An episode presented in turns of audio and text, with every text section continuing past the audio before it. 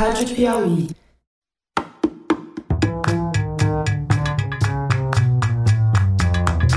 Sejam bem-vindos ao Maria Vai com as Outras. Eu sou a Branca Viana. Nessa segunda temporada, a nossa conversa sobre mulher e mercado de trabalho continua. Só que dessa vez o foco é o corpo. A gente está falando aqui sobre como a mulher se relaciona com o próprio corpo e como o mercado de trabalho também lida com o corpo da mulher. Em outras palavras, a gente vai falar aqui sobre como as questões ligadas ao corpo afetam a vida das mulheres de um jeito diferente dos homens, tanto no trabalho quanto na vida pessoal. Esse aqui é o terceiro episódio e a gente vai falar sobre roupa. É um assunto que pode parecer besteira, mas eu acho que só parece besteira para quem trabalha de pijama em casa. E mesmo quem trabalha de pijama em casa, se tiver que, por exemplo, atender o entregador da farmácia, já tem uma boa chance de levar uma olhada torta se for mulher.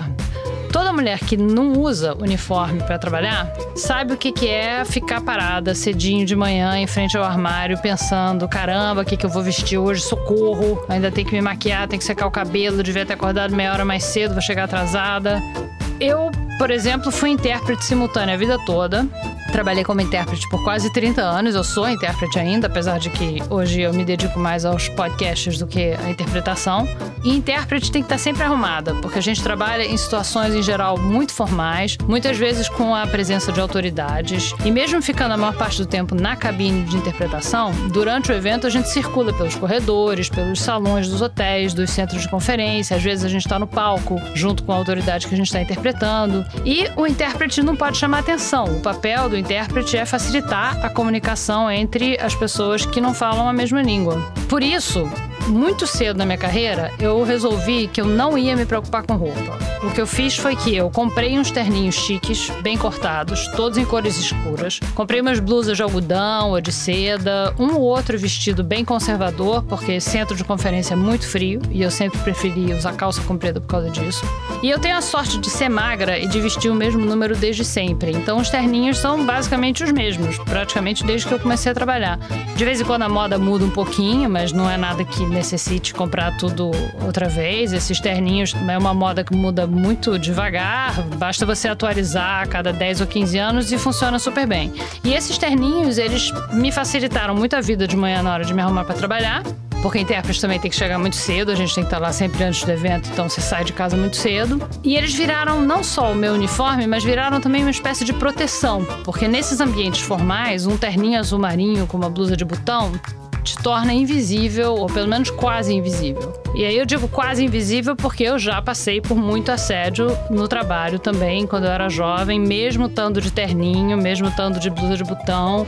Isso não tem jeito, isso é uma coisa que toda mulher passa, independente de como ela se veste, de como ela age, de onde ela trabalha. Isso tudo é só para dizer, então, que para mulher, roupa de trabalho é um tema bem mais complicado do que parece. E para falar sobre roupa, a gente tem aqui duas entrevistadas. A primeira é a Carol Mendes, que é estudante de direito e estagiária num escritório de advocacia. É, as pessoas falam, ah, você tem que investir em você. Sim, eu tô vendo minha pós já para o segundo semestre. Não, compra uma calça legal. Aí eu fiquei, é, não, é verdade. Porque assim, as pessoas te olham diferente quando você tá bem vestido. A segunda é a deputada estadual pelo PDT de Santa Catarina, Ana Paula Silva, mais conhecida como deputada Paulinha. Se a mulher é bonita, gostosa, se arruma, é um pouco mais vaidosa, então óbvio que ela vai ser burra, né? Porque é muita coisa pra uma mulher só. Ser bonita, gostosa, usar biquíni, né?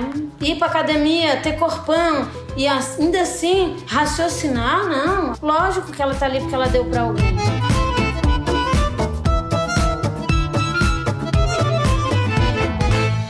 Eu sou a Carol, eu tenho 23 anos, eu sou de São Paulo, vim para o Rio para fazer faculdade pública, Federal do Rio.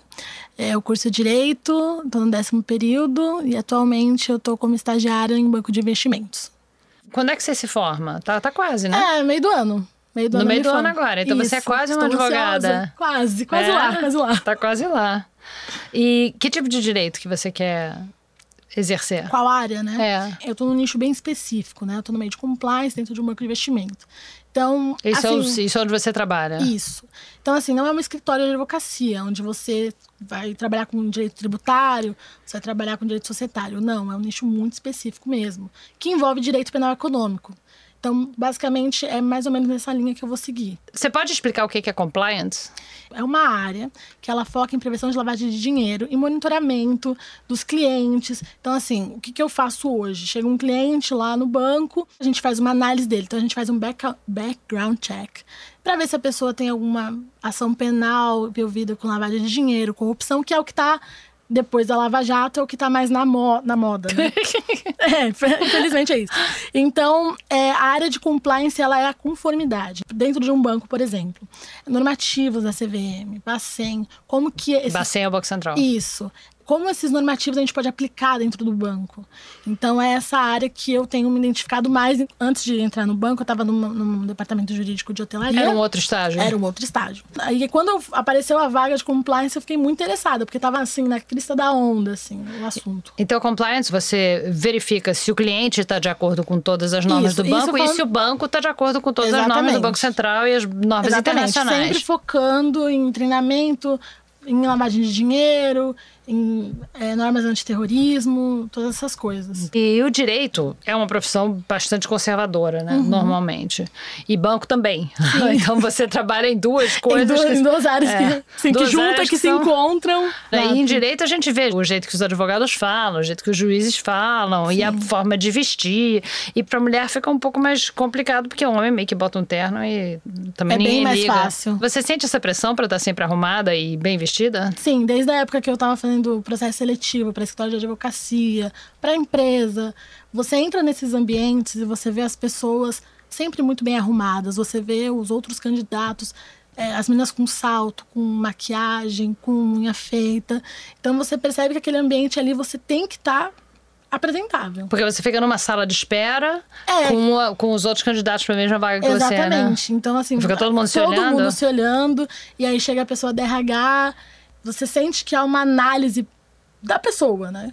Primeira análise, como você tá vestido, da como pessoa tá de RH? seu cabelo. Uhum. E o ambiente é meio solene, assim, é, né? Meio... Você entra no escritório de advocacia, não tem nem tanto pra empresa, mas escritório de advocacia, que eu já fui bastante, é um ambiente de pompa mesmo, né? Que você se sente pequenininho. Assim, como que eu vou responder ao que eles querem de mim como estagiária? Então, é, é bem difícil, assim. Que na verdade o que eles querem de você como estagiária não, a rigor não tem nenhuma relação com se a tua unha tá feita, né? Exatamente, mas é o que você sente que fica subentendido.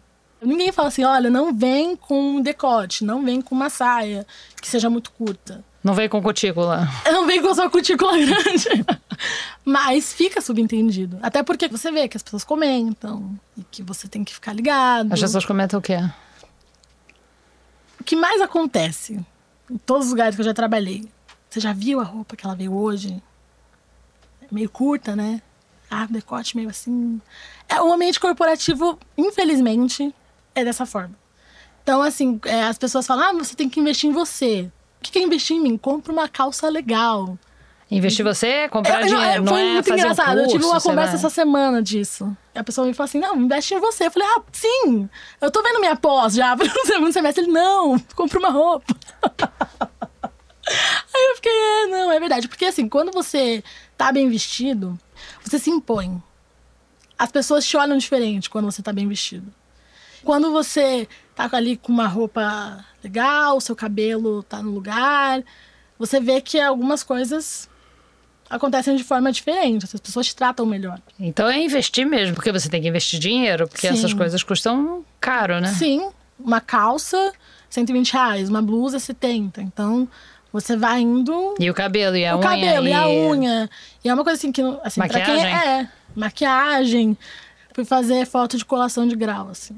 Essa, recentemente, faz duas semanas. Porque você já está se formando, já né? Já tô então me você... formando, graças a Deus. e aí, os meninos, assim, terno, gravata, acordou. Eu, eu, assim, não tenho muita maquiagem, eu não tenho. Sabe, tudo é no parcelado, vai no parcelado. Tudo no dinheiro contadinho. Tudo no dinheiro contadinho. Então, assim, eu não tinha dinheiro para pagar uma maquiadora 120 reais só pra uma foto, sabe? E aí eu tive uma sorte que, assim, eu, eu sempre tive cercada de pessoas muito boas que me ajudaram durante a faculdade. Assim, desde roupa para entrevista, assim. Eu lembro que quando eu cheguei a morar em República, uma época. É, porque você não é do Rio, né? Eu não você sou do é- Rio. Então, as meninas sempre me ajudaram muito, assim. E fazer meu cabelo, e me emprestava saia. Não, amiga, coloca a blusa desse jeito. Então, assim, além de mostrar que você pode ser um bom profissional, você tem que se mostrar apresentável. Então, assim, é muito doido. Então, quando eu fui fazer as fotos de colação de grau, eu senti muito isso. Quanto que a gente tinha que gastar para poder estar tá apresentável para uma foto? Teve gente que fez maquiagem profissional todos os dias, assim. Aí eu fiquei, que, queria, queria. Mas, assim, é, é quando você tem uma situação financeira que você conta, moedinha por moedinha, para poder comprar uma coisa bacana, é, muda a situação. Né? Porque o teu salário é salário de estagiário, né? É, Dá conta disso estágio. tudo, vai.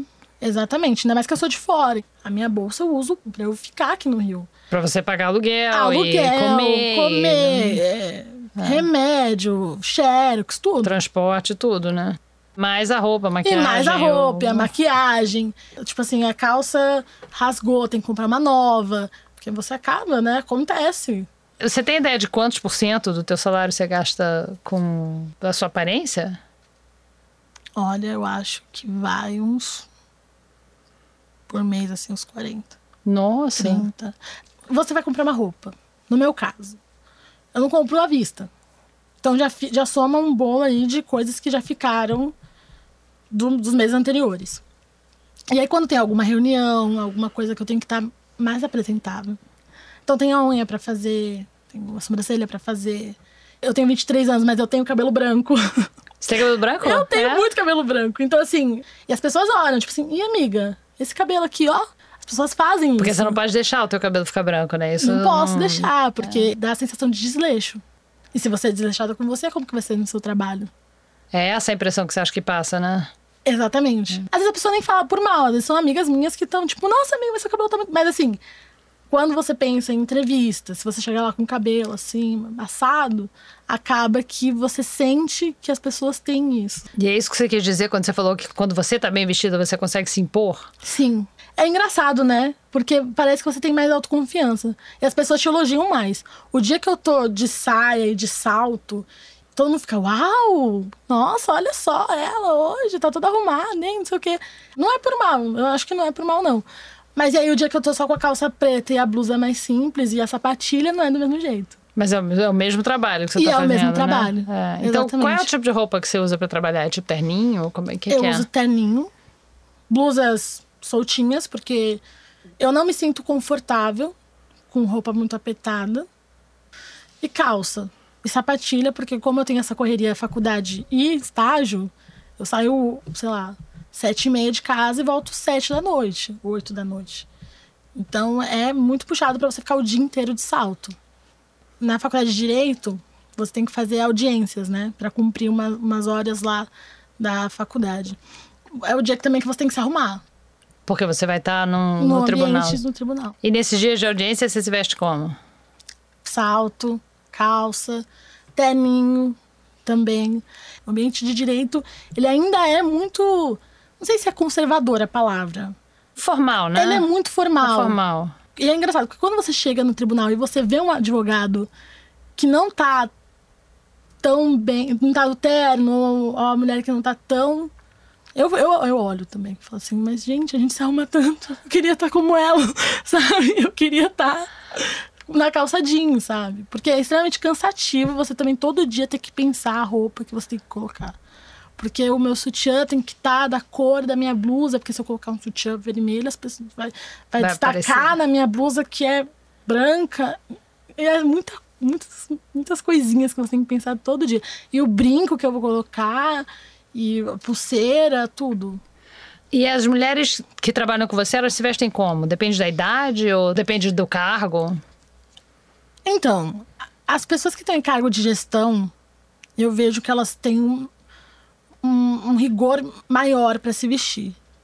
Muito conjuntinho, sempre salto, sempre. Muito, sempre salto, é? Sempre salto. Esse sempre o cabelo é um desespero, muito né? bem no lugar, assim, sabe? A roupa é bem escolhida. Todo mundo alinhado. Todo e... mundo alinhado. Quando você vai para a parte de front, que é o pessoal comercial, aí pronto, aí é, é desfile de moda. as pessoas se vestem muito bem. A área comercial, escritório de advocacia é a mesma coisa. As pessoas se vestem muito, muito bem. Como que eu vou alcançar isso, sabe? Os teus colegas homens, você sabe se eles também tem que gastar muito dinheiro comprando terno, ou ternos bons, ou como é que Sim. funciona com os teus Dos colegas estagiários, dos meus colegas estagiários, um terno não é barato. Um terno bom. Então, assim, não é que todo mundo tenha muitos ternos. Não precisa. Né? O que muda mais é a gravata e a camisa. Mas pelo É menos é verdade, mais bota dois ternos em rotação. É, exatamente. é. Então, assim, na maioria das vezes tem dois ou três. Um mais claro, um, um bem escuro e um ali meio termo. E, então, assim, pro, homem, eu acho que é mais prático. É mais barato, E né? mais barato. Você gosta do tipo de roupa que você usa pra trabalhar? Eu Assim, gosto. se você tivesse escolha, você usaria o mesmo tipo de roupa? Eu gosto de estar bem arrumado. Não é uma coisa que eu faço todos os dias. Mas eu gosto de estar bem arrumada. Então, assim, quando eu vejo as pessoas bem arrumadas no meu ambiente de trabalho, quando eu vejo uma advogada muito bem vestida, eu fico, tipo, quero me inspirar naquela pessoa, sabe? Essas advogadas que você admira, né? Que Aham. você gostaria de se espelhar depois que você se formar. Essas roupas que elas usam tem cara de roupa cara? De roupa Sim. de grife? Parece roupa de qualidade, assim. Então você vê que, sei lá, uma calça não deve ser só 120, uma calça que elas usam. Porque veste bem, cai Veste bem, o bem, tecido cai parece bem, é, bom. Exatamente, parece um tecido leve, aquela coisa que cai no corpo, você fica, uau, tá muito bem vestida. Qual foi o maior aperto que você já passou por causa de roupa? Foi o da, da colação de grau? Ou teve outros? Assim, quando eu quis ir para ou escritório de advocacia ou empresa, acho que foi a época mais difícil, porque já não tinha muita grana sobrando, né? E eu precisava estar bem arrumada para as entrevistas. E aí foi nessa época que a- o pessoal da República me ajudou. Porque, assim, você tem que estar bem vestido. E eu não tinha muita roupa social. E você já sabia que você tinha que estar bem vestido? Ou, ou alguém te avisou, diz, olha, tem que ir arrumada? Não, assim, você imagina. E quando você começa a ir para as entrevistas, você começa a perceber as outras pessoas. Então você percebe, pô, tem uma menina ali que tá nos trinks. E eu, se eu for me comparar, talvez eu não chegue no mesmo nível de apresentação. Não sei. Mas chegou, porque foi contratada. pois é. Mas assim. Alguma coisa você está fazendo certo. Ah, pois é. O processo seletivo para o banco de investimento foi muito tenso, porque a primeira fase, geralmente a primeira fase é em grupo, tanto em setor de advocacia quanto em empresa, etc. Como assim, uma entrevista todo mundo ao mesmo Todo tempo? mundo junto, você fala seu nome e as suas qualidades e suas experiências. E era muito complicado, porque minhas amigas e eu todas se conheciam. Todo mundo ali nos trinks, né? Eu tentando, como sempre ali na tentativa. E aí as minhas amigas assim, ah, eu fiz intercâmbio, ah, eu tenho proficiência em inglês do X ex- exame que, né, que faz. E aí você fica assim, é, realmente eu tenho que ralar bastante para poder chegar num, no mesmo degrau que esse pessoal, assim. Que pra você vai dar mais trabalho do que pra elas, porque você não Sim. fez intercâmbio, você vem de uma família mais pobre, não- Sim. você não tá com a roupa que você queria, mas você conseguiu. É.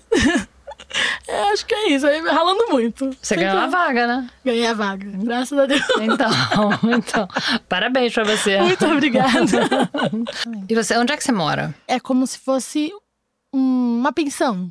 Então a dona da casa fica em cima e embaixo tem quartos individuais. Porque quando eu morei na República, eu morava, tipo, eu e mais duas no mesmo quarto. Eu fiquei dois anos morando de mala. Eu não aguentava mais. Porque não Falei, tinha onde botar roupa. É, porque era um É, quarto não muito tinha armário, né? pequeno. E aí eu falei assim, gente, eu não aguento mais isso. Eu não aguento mais viver de mala, eu não aguento mais, sabe, não ter meu Eu espaço. quero um armário, pelo Eu quero um armário. Então, assim, quando eu mudei, eu falei assim, gente, agora tem um guarda-roupa. Tipo, assim, eu tô muito feliz. E agora você tá quase acabando, você vai se formar daqui a Sim. poucos meses. E aí, o que, que você vai fazer? Quais são os seus planos? quero voltar pra São Paulo e tentar me encaixar no, assim, no que eu já trabalho. Então, ambiente de meio mercado financeiro pra É mim o que você gosta? é o que eu gosto. Então, meu, meu plano basicamente é esse. Vamos ver se vai dar certo. Deus queira que sim. É, eu não tenho muita dúvida, não. Não tô achando que. tô achando que você vai dar muito certo. Acho que não tem. Deus não tá me parecendo que tem muito erro essa tua carreira, não. E no mercado financeiro é bom que você vai ganhar dinheiro, vai poder comprar todas as Ah, roupas é que o você meu quiser, sonho. ficar chique. Eu vou poder investir em mim. Tá, exatamente. Obrigada, Carol. Muito obrigada, gente. Vamos agora à nossa segunda entrevistada. Bom, eu me chamo Paulinha, eu nasci em Floripa, mas sou de Bombinhas ali. Já fui prefeita de Bombinhas por cinco anos e meio, Mas eu acho que o mais importante que eu acho que vale a pena dizer sobre mim é que eu comecei a me envolver com causas sociais desde a época da juventude, no movimento estudantil, lá nos meus 13, 14 anos. Eu cheguei em um, um, dado momento na minha vida que eu me senti realmente uma mulher firme, tudo mudou. Então você sempre trabalhou na política, você nunca teve outra profissão? Não, eu tive naturalmente, até porque eu venho de uma família muito pobre. Então eu já trabalhei em confeitaria, eu já trabalhei na casa da amiga de mamãe, já trabalhei numa malharia. Com 13 anos eu fui morar no Rio Grande do Sul sem pai e mãe, por exemplo, para trabalhar numa malharia de uma amiga da minha mãe, ir na casa dela e estudar, poder estudar, porque a gente não tinha condição. A minha minha vida é muito grande, guria. Muita coisa já fiz. Eu morei um tempo no Rio de Janeiro. Eu fui diretora nacional de qualificação em Brasília. Enfim, fiz várias coisas. Já fui vereadora na minha cidade. Fui secretária de administração também bastante jovem. Né? Já ganhei eleição, já perdi eleição. E você foi prefeita de Bombinhas. Foi prefeita de Bombinhas duas vezes, Isso. né? Eu fui vereadora, fui a primeira mulher eleita e fiz a maior votação individual e percentual da cidade até então. Eu sempre tive a condição do menosprezo na minha vida pública, guria. Porque assim, nunca ninguém achava que eu ia me eleger quando eu me elegi. Por quê? Porque eu acho que em alguns momentos, quando eu era mais jovem pela idade, somada à questão de gênero, somado ao meu excesso de informalismo, essa espontaneidade às vezes é mal interpretada, quero te falar isso. Então você acha que pelo fato de você ser mulher e de você ser espontânea e informal, as pessoas te subestimavam? Ah, com toda certeza. Agora mesmo, quando eu me pus candidata a deputada estadual, a gente encerrou um ciclo com a minha renúncia como a melhor gestão do Estado e a terceira do Brasil consagrados pela Firjan, pelo Conselho Federal de Administração, instituições de credibilidade. E ainda assim, muita gente dizia, Paulinho é um amor, mas ela nunca vai ter condição de se eleger, imagine. E por fim a gente fez a quinta maior votação do estado. Quantas mulheres tem na, Cinco. na Assembleia? Cinco mulheres comigo. Nós batemos recorde, a maior bancada feminina da história do estado, só para tu saber. A maior bancada feminina são cinco, né? Isso aí. Cinco em 40. É. E me diz uma coisa, aqui a gente fala sobre mulher e mercado de trabalho. E esse episódio específico, a gente está falando sobre roupa e mercado de trabalho e como isso afeta. E é por isso que a gente está conversando com você hoje. Então eu queria que você contasse pra gente o que, que aconteceu na sua posse como deputado estadual aí em Santa Catarina. Bem, primeiro eu quero te falar que era um evento solene, cujo traje, né, o dress code do evento era passeio completo. Ou seja, era permitido um traje diverso daquele que você usa no seu cotidiano para trabalhar, né? A minha roupa causou um furor, eu acho, por algumas razões que estão postas aí. Primeiro que esse ambiente é um ambiente muito, muito mais de homens do que mulheres. Deixa eu te interromper só um minuto, porque aqui é rádio, então as pessoas não estão vendo nem a roupa que você tá agora, nem a roupa que você usou. Então descreve a roupa pra gente. Um macacão vermelho, comprido, sem nenhuma transparência, um tecido mais grossinho e um decote mais profundo na parte da frente, um decote de frente, assim, né, na parte do seio, só. E um casaco vermelho, um blazer vermelho da mesma cor. Essa roupa eu comprei exclusivamente para esse dia, escolhi o vermelho porque o vermelho é uma cor vibrante, é uma cor que traz boas energias, né? E eu fui numa loja, tipo assim, tu vai uma vez na vida comprar uma roupa no Natal naquela loja, porque tipo é caro pro meu padrão de vida, entendesse? Porque eu queria escolher a roupa mais linda. Eu sou uma pessoa festiva, alegre do mundo, sorridente, alto astral, eu sou assim. Cheguei na loja, tá, para escolher a roupa. É uma loja tipo pro meu padrão é top, tá? Só tem roupa linda e cara. E as meninas da loja foram muito, todo mundo me ajudou. Eu provei 57.952 roupas, porque eu queria escolher a roupa mais bonita. Entendesse? Pra posse. E todo mundo disse, eu saía do espelho, ele mostrava uma, morava. Ah, todo mundo. Guria, tens que levar esse macacão vermelho. Eu nem sou muito de macacão, mas de fato o macacão parece que tinha sido feito sob medida pro meu corpo, entende? E foi assim que eu comprei essa roupa, nada além disso. Né? Cheguei em casa, as minhas filhas com as amiguinhas, a mais nova, inclusive, que é adventista. E as amiguinhas em casa me ajudaram a escolher o sapato, o brinco, o acessório. Enfim, porque eu sou separada, então eu tenho duas filhas, uma de 18 e uma de 20 anos, então a gente tem uma relação assim muito, muito, muito próxima, entendeu? Quero lembrar as pessoas aí também que eu, por seis anos, fui prefeita e por seis anos eu me vesti sempre conforme o meu estado de espírito. Tinha dia que eu ia trabalhar de calça jeans e camiseta, desejando ficar com o pijama que eu deixei em casa, mas tinha dia que eu queria sair linda, maravilhosa, gostosa, vestidos justos, saia mais apertada, entende? Mas enfim, voltando à posse, era esse macacão vermelho que já chamava atenção porque, pô, vermelho, né? É uma cor escandalosa por si. E o decote que eu não achei nada demais, e vou te falar. As minhas filhas, é, os meus amigos, as pessoas que trabalham comigo, os meus colegas na Assembleia, ninguém me olhou atravessado, despiada, nada. Mas enfim, fui com esse macacão. E aí começou uma chuva de críticas terríveis, que foram muito importantes para uma série de reflexões que vieram depois dela, né? Isso foi na internet? Foi ao vivo? O que, que as pessoas disseram? Ah, na internet. Ao vivo, querida, eu vou te dizer que foi a coisa, foi o dia mais maravilhoso que eu vivi, tava tudo perfeito, assim. Não teve nenhum comentário de nenhum colega, nem de imprensa, nem de nada, mas alguém de São Paulo viu uma foto minha. Aí alguém do Facebook que nem me conhece, que eu nunca vi na vida, achou que a minha roupa estava extravagante, começou a me esculhambar e aí veio uma chuva de esculhambação do país inteiro. Pessoas que acharam que eu não estava adequada de roupa, tudo bem. Agora chegar ao ponto da ofensa moral, do julgamento de caráter. O que que disseram de você? Você se incomoda? Para você é ruim repetir aqui o que disseram de você? Porque se for, não tem problema nenhum, mas. Não, eu. Se não for. Eu não tenho problema de falar. Me chamar de puta, vagabunda, vadia, dona de cabaré, dona de prostíbulo, representante das putas. Se foi estuprada, não tem que abrir a boca para reclamar. Tá aí, só chegou aí porque deu para todo mundo e agora vai dar para todos os colegas. Todo tipo de ofensa que tu pode imaginar Nossa. e mais um pouco. E eu vou te dizer como aconteceu. O dia foi intenso. Isso estava acontecendo desde cedo e ninguém, nenhum amigo teve coragem de me contar, porque ninguém queria me ver deprimida. E a primeira cacetada ainda não tinha a rede de solidariedade, entendeu? Os primeiros comentários eram muito majoritariamente agressivos e ofensivos. Vou te contar isso. Quando eu peguei o meu telefone e comecei a responder um, responder outro, apagar outro comentário, não, nossa, isso aqui eu vou apagar. Eu pensei, nossa, que coisa mais horrível, estão falando isso pra mim. Quando com o telefone na mão, me dei conta do horário, era quatro e meia da manhã já. E eu não tinha mais nada que tivesse sem dor no meu corpo, por dentro e por fora, sabe? Eu fiquei a noite inteira em claro, sem entender exatamente o porquê aquilo estava acontecendo, sem entender a proporção daquilo tudo. Eu fiquei realmente assustada. E eu não sabia se eu estava mais triste pelos comentários das mulheres ou dos homens, para te falar a verdade. Muitas mulheres. Os homens me deixaram mais com mais medo alguns comentários com nojo, sabe? Mas as mulheres me deixaram mais deprimida, porque uma mulher escrever para ti uma coisa tipo assim, que eu sempre coloco alguma coisa de Deus em alguma publicação minha, né? Uma mulher escreveu: Olha, tu não deveria nem tocar no nome de Deus, porque gente como tu, Deus não abençoa. É uma coisa terrível de você ler ao seu respeito, mesmo que seja de alguém que você não conhece.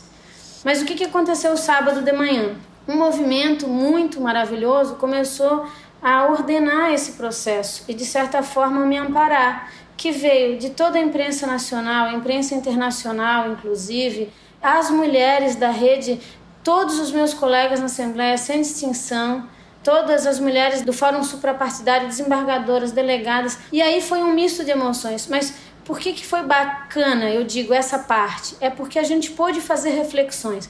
Um jornalista, inclusive, que falava comigo, um dado momento da entrevista, ele pediu para parar um minuto que ele precisava confessar um machismo secreto que ele tinha descoberto em si, porque ele estava impressionadíssimo como é que eu tinha tanto conteúdo e era tão preparada, sendo que eu usava uma roupa assim. É quase como se dissesse assim: ah, essa mulher é bonita, com todo não que eu seja isso, tá, gente? Vocês não estão me vendo, não. Vocês não vão pensar que eu sou a terceira maravilha do mundo. Mas se a mulher é bonita, gostosa, se arruma, é um pouco mais vaidosa, então, óbvio que ela vai ser burra, né? Porque é muita coisa pra uma mulher só. Ser bonita, gostosa, usar biquíni, né? Ir pra academia, ter corpão, e ainda assim raciocinar, não, é óbvio que não. A mulher que tenha esse tipo de conduta, lógico que ela tá ali porque ela deu para alguém. Eu li que teve gente dizendo que era falta de decoro a sua roupa, mas teve um grupo de pessoas da própria Assembleia e um grupo de advogados que disseram que não, que de jeito nenhum, que isso não existe, que a pessoa vai do jeito que quiser. Mas depois desse episódio, isso te faz pensar duas vezes na hora que você vai se vestir para ir para a Assembleia? Vou te falar de todo o meu coração, assim, ó. Eu fiquei pensando como é que ia ser eu abrir a porta do guarda-roupa nos próximos dias. E eventualmente, eu não vou negar, eu tenho refletido. Tem duas Paulinhas dentro de mim. A gente tem muitas mulheres dentro da gente, né? Mas essas duas aqui que duelam nesse momento, uma Paulinha, que é essa Paulinha ser humano, essa, essa Paulinha que é mãe da Manu e da Mariana, essa é óbvio que ela de certa forma se arrepende, porque eu não quis provocar furor nenhum e não queria provocar debate nenhum por conta da minha roupa. Ninguém gosta de se ver esculhambado, xingado, ofendido nessa proporção, entendeu? Vou te contar uma coisa que aconteceu, tá? A semana foi tensa. No primeiro dia que eu fui jantar fora, olha que coisa idiota, né? Que passa na cabeça da mulher. Com o meu namorado, a gente foi num restaurante, tipo, que todos são amigos, mas eu entrei assim, parecia que era uma alienígena, todo mundo me olhando, uma outra mesa me apontando. Aquilo te dá um ruim porque tu não sabe o que, que as pessoas estão pensando a teu respeito. Tu não sabe se as pessoas estão acreditando que tu é uma puta de verdade, que nada contra as putas, eu quero deixar claro, porque cada um faz o que quiser da sua vida, também é importante dizer isso. Mas a forma do julgamento, e tu não sabe se as pessoas estão concordando com a defesa que a gente apresenta ou se elas estão te acusando. Isso dá um mal-estar, porque a exposição ninguém busca para si. Porém, tem a segunda Paulinha, que é a Paulinha que passou muito tempo sendo reprimida em todas as suas vontades. Teve roupa que eu quis comprar a vida inteira, só comprei depois que me separei, entendesse? Teu marido não deixava, não gostava? Não. É, eu, eu não queria nem tocar no nome dele, porque é ex-marido, só como é que é, né? Eu vou dizer pra ti, ó, eu nem posso atribuir a responsabilidade a ele, porque a gente se permite subjulgar porque em algum momento a gente se viu mais frágil. As mulheres são doutrinadas para isso. Mas eu passei por um processo de longos anos de submissão, achando que determinado comportamento que eu tinha era reprovável. Eu gosto de decote, eu gosto de ser bonita, eu gosto de olhar e gostar do que vejo. Eu gosto de roupa justa, mas eu não sou uma mulher assim, eu beijo, abraço da mesma forma fraternal. Uma criança, um homem, uma mulher, um jovem, um idoso, isso é de mim, entendesse? Então, teve ocasiões que as pessoas diziam que isso não era uma postura adequada para uma mulher. Mas o que, que é adequado então? Onde é que está o limite do adequado para a gente? Eu penso que a gente não pode também promover essa autoviolência que a gente, de certa forma, se patrocina nos nossos gostos e, em especial, na questão da roupa. Eu vou te falar assim, ó, para quem tem um pouco mais de peito, por exemplo. A gente usa muita camisa igual a tua, né? Vou falar da tua roupa, posso? Pode, à vontade. Fala da minha roupa. Ó, a branca, gente, ela tá de camisa de botão, sabe? Essa camisa... Camisa de botão, que homem e mulher usa igual, né? Pois eu vou te falar, quem tem bastante peito, quando tu usa uma camisa do teu tamanho, se tu fechar o botão até em cima, meu Deus, fica um volume, não fica estratégico aquele botão ali, ele não te ajuda. Aí tu te olha no espelho e fica aquela coisa incomodando. Aí tu abre um botãozinho, um, não é dois, é um, não aparece o sutiã, não aparece nada, alivia o olhar, fica muito mais agradável, mas aí a gente fica se olhando. Não, vou fechar. Dependendo do lugar que tu vai. Não, vou fechar o botão, né? Aí tu fecha o botão. Aí daqui a pouco tu se olha, vai no, no banheiro. Ah, não, não, esse botão tá feio, eu vou abrir. Aí tu abre. Tu fica naquela piração, sabe? Eu digo que é a tirania do botão. Tu abre e fecha aquele botão porque tu não quer ser julgada, mas tu queria ficar com o botão aberto porque é mais Mas olha a energia, a energia que a mulher tem que gastar com o botão, né? Por isso que eu tô te falando. Porque quando a gente começa a namorar o gatinho, a gente pode ser o que for, tá tudo ótimo. Assim, ele quer essa aí mesmo. Mas aí namorou sério, virou casamento, pronto. Aí o cara já se acha no direito de virar pra ti e dizer: Não, minha querida, tu não vai sair com essa roupa, meu amor. Até os carinhosos fazem isso. Todas as minhas amigas, algum dia o marido achou a blusa transparente, ou a saia justa demais, ou curta demais. Em algum momento, o namorado ou o marido pediu pra ela trocar de roupa. Troca e a gente, o que, que a gente faz? Porque a gente é tola, a gente vai lá e troca. Então a gente vai se condicionando para um ambiente que não é exatamente aquele que a gente deseja. Mas eu gosto de ser feliz do meu jeito de vestir. Eu acho que é um direito meu, é um direito de todas as mulheres, de todos os homens, de todas E isso é as bem pessoas. diferente, esse tipo de padrão que você tá falando é bem diferente pros homens, né? É, é que homem, minha filha, ele nunca precisou se preocupar com isso. Vou te dizer, caminha pelo Congresso, a gente falando de elegância, de protocolo, de não sei o quê, por causa da minha roupa, mas dá uma volta com calma e olha a tua volta no Congresso Nacional, que tu vai ver o cara mais barrigudinho, nada contra o barrigudinho, mas ele podia comprar uma camisa do tamanho dele. Daí ele compra uma camisa mega apertada, com o botão estourando, a gravata, que é o fim do fim, e a gravata pelo meio da barriga, né? Isso é magro, gordo, vários usam. Aquela gravata aqui. Meu, tem umas cores de camisa que é verde broxante, eu digo, porque é umas cores assim que não dá pra olhar. O cara anda com aquilo. Esses dias eu vi um com sapato vermelho. Sapato vermelho para homem é o fim, pro meu gosto. O cara pode se achar bonito, mas tem muitas coisas que também fogem completamente à elegância, o protocolo, o decoro e, e tá ninguém tudo comenta, certo. né? E é isso que eu digo. Uma sociedade onde o homem para o carro, bota o pinto para fora e faz xixi na rua, eles vão querer reclamar do meu decote e vão tomar banho. Eu não acho coerente isso aí. Desenha a cena uma mulher parando o carro na BR, baixando a calça para fazer xixi. Tu nunca vai ver isso. Mas homem, eu vou dizer, eu venho de Bombinhas para Florianópolis. Eu não vou dizer todo dia que é um exagero, mas toda semana tem um mal educado que ainda não aprendeu que existe banheiro nos postos de gasolina para ele parar. Entende? Aí o meu decote é o atentado ao pudor, é o decoro. Eu acho que a gente está muito retrógrado ainda em relação a valores, tá? Eu te falo que eu tenho princípios conservadores religiosos, assim, que eu carrego comigo, que eu preservo, mas eu acho que a gente tem que ser mais respeitoso com aquilo que se refere a escolhas individuais. A nossa sociedade tem que banir essa hipocrisia nojenta que nos acompanha. Sabe o que que... 50 e poucas mil pessoas votaram em Santa Catarina. Eu tenho certeza que todas têm uma coisa em comum. Elas querem ver a Paulinha de verdade lá. Pô, eu chego na Assembleia às 7 horas da manhã, porque eu acho que a minha obrigação eu estou sendo paga para trabalhar. Mas eu acho que assim, eu sou paga para trabalhar, beleza. O jeito que eu me visto, com quem eu saio, o que, que eu faço da minha vida, o problema é meu.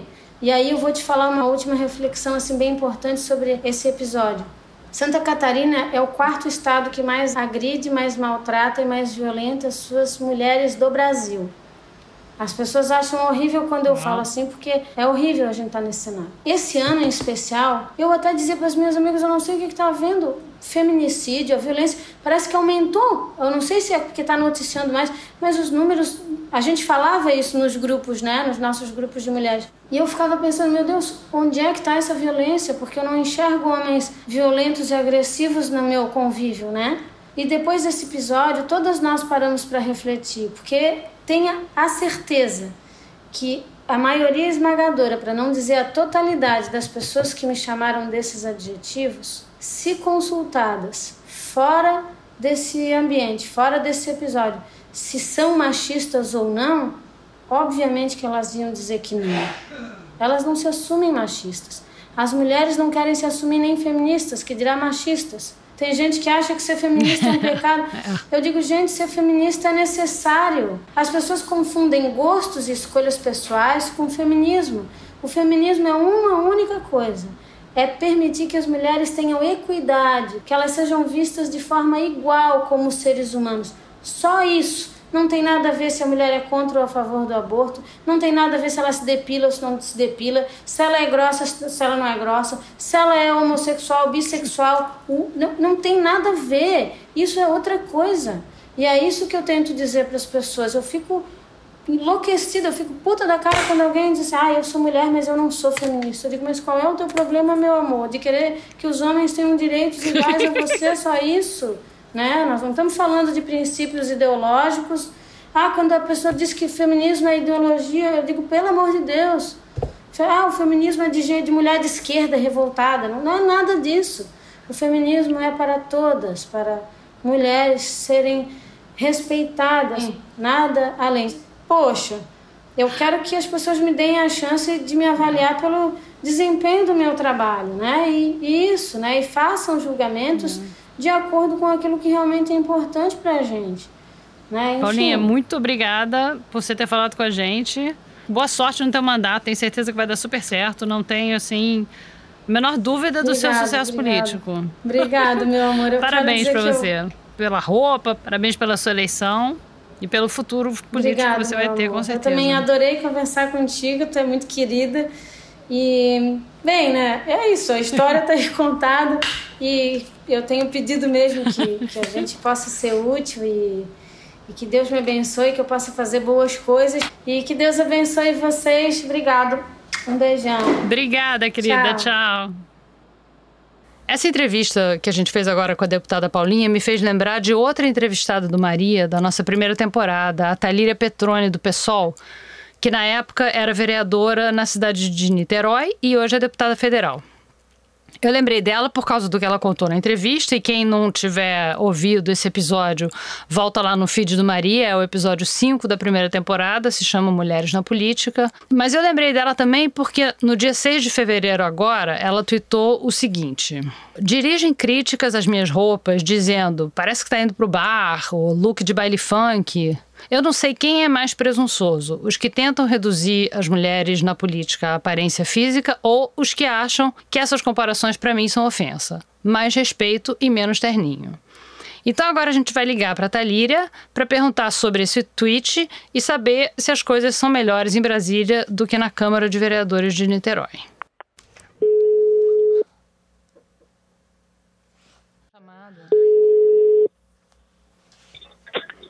Alô? Oi, Talíria, é a Branca Viana aqui do Maria Vai com as Outras, tudo bom? Oi, Branca, tudo bem? Escuta, eu me lembro que quando a gente entrevistou você aqui no Maria no ano passado, quando você ainda era vereadora em Niterói, você comentou que a tua roupa causou espanto no primeiro dia de sessão na Câmara de Vereadores, porque você era a única mulher, porque você estava usando um vestido vermelho, assim, no ombro, e que as pessoas comentaram várias coisas sobre a sua roupa. Os outros vereadores e também na internet comentaram se você usava ou não usava sutiã, porque teu vestido era no ombro. Sim, e a sim. gente estava querendo saber, porque você tweetou outro dia, dizendo que... Isso, as- isso. é. Então a gente queria saber se as coisas mudaram em Brasília, como é que tá essa coisa de roupa Não aí como mudaram, deputada Branca. federal? Não mudaram e, na minha opinião, potencializaram, porque aqui é um espaço ainda mais negado a quem é mulher. Então, parece que quem não está com terno cinza vi- vira um corpo estranho a esse espaço. Então, por algumas vezes já fui confundida como uma não deputada e barrada em alguns lugares. E também por usar um decote nas costas, uma roupa mais colorida, fui acusada de estar indo para um baile funk. Quem me dera, né? Seria mais divertido, né, com o programa. Mas você. Com certeza. é, Quem é que te falou que você tava com cara de quem tava indo para um baile funk? No Twitter, nas fotos que a gente ia colocando sobre o processo dessa primeira semana no Congresso, né? E lá foram os processos mais de não reconhecer como alguém daquele espaço. No último dia, agora, quinta-feira, depois já de algumas sessões, eu com uma roupa, inclusive, muito clara, ficando muito nítido, bottom de deputada, pediram meu crachá para entrar no Congresso. Porque eles não acreditam que você seja deputada federal. Eu acho que nosso corpo é um corpo que é estranho aquele lugar mesmo, assim. Ainda mais enquanto mulher negra, ainda mais com turbante. Não usar o terno já é algo que marca muito, assim. Porque aquele lugar é um lugar cinza. Eu fui com vestido colorido pra posse e aquilo foi um profundo estranhamento, assim. As mulheres E- todas usam cinza. terninho é adotado pela maioria das mulheres que estão lá e não tem nenhum problema com isso. Acho que cada um deve usar aquilo que sinta mais confortável. Eu não gosto de terno e vou usar apenas quando eu tiver vontade. Vou continuar usando meus vestidos coloridos e também com decote nas costas, porque é o que eu gosto de usar. Então, fui eleita deste jeito e assim estarei lá me apresentando enquanto deputada. tá ótimo. Tá bom, Tá obrigada. Obrigada por falar com a Nada. gente. Boa sorte aí no teu mandato. Seguimos na resistência, também com a roupa. Com a roupa também. Isso. Tchau, tchau, querida. Tchau, beijo. Beijo. Chegamos ao fim do terceiro episódio da segunda temporada do Maria Vai com as Outras. No último episódio, a gente trouxe uma dúvida do ouvinte Fernando Reinac, que ficou se perguntando por que, que as perucas usadas por advogados e juízes em alguns países, como o Reino Unido, eram sempre cacheadas.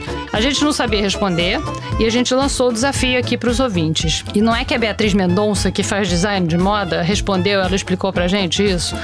A Beatriz disse o seguinte: a peruca vem sendo usada desde a antiguidade, mas se tornou recorrente na corte europeia do século XVII, quando o rei Luís XIII ficou doente e perdeu os cabelos. A partir de então, todas as pessoas importantes usavam perucas. Elas eram feitas de diversos materiais, incluindo crina de cavalo e cabelos humanos, geralmente pegos de pessoas mortas, e por isso os fios brancos. Nesse mesmo século, as perucas começaram a ser usadas também por pessoas do ramo jurídico. Elas deveriam demonstrar sabedoria e, por isso, sempre em fios brancos. Já os cachos têm uma resposta mais simples. Era a tendência na época. Toda a corte usava cachos por ser uma forma fácil de demonstrar opulência e riqueza, já que era caro manter os cachos volumosos, que tinham que ser feitos diariamente por cabeleireiros. Os cachos, inclusive, foram tendência por mais de dois séculos na corte europeia. E essa, então, Fernando, é a resposta à sua pergunta, e muito obrigada, Beatriz, pela explicação. Se você quiser conversar com a gente, quiser elogiar, quiser reclamar, quiser sugerir pauta, mandar um recadinho, pode fazer como fez a Beatriz e mandar para o e-mail mariavaicoasotras, arroba revistapiauí.com.br. Pode também mandar um alô no nosso novíssimo Twitter, que é arroba mvcopodcast, ou, melhor ainda, vir conversar com a gente no grupo do Maria no Facebook, que é, obviamente, Maria Vai com as Outras. O Maria Vai com as Outras é dirigido pela Paula Scarpim e produzido pela Mari Faria e pela Luísa Miguel. A gente tem a colaboração da Ana Paula Martini e da Isabel Scorza. O nosso engenheiro de som é o Dani Di. E quem nos edita é a Mari Romano. O responsável pela finalização e mixagem é o João Jabassi. E a responsável pela coordenação digital é a Kellen Moraes. Nesse episódio, a gente quer fazer um agradecimento especial a Marina Zones, a nossa ouvinte já antiga, que nos apontou na direção da deputada Paulinha no grupo do Facebook. Vocês veem que quando eu digo que a gente adora receber sugestão de pauta, eu tô falando sério. Obrigada, Marina. A gente volta daqui a duas semanas, sempre a partir das 5 da manhã.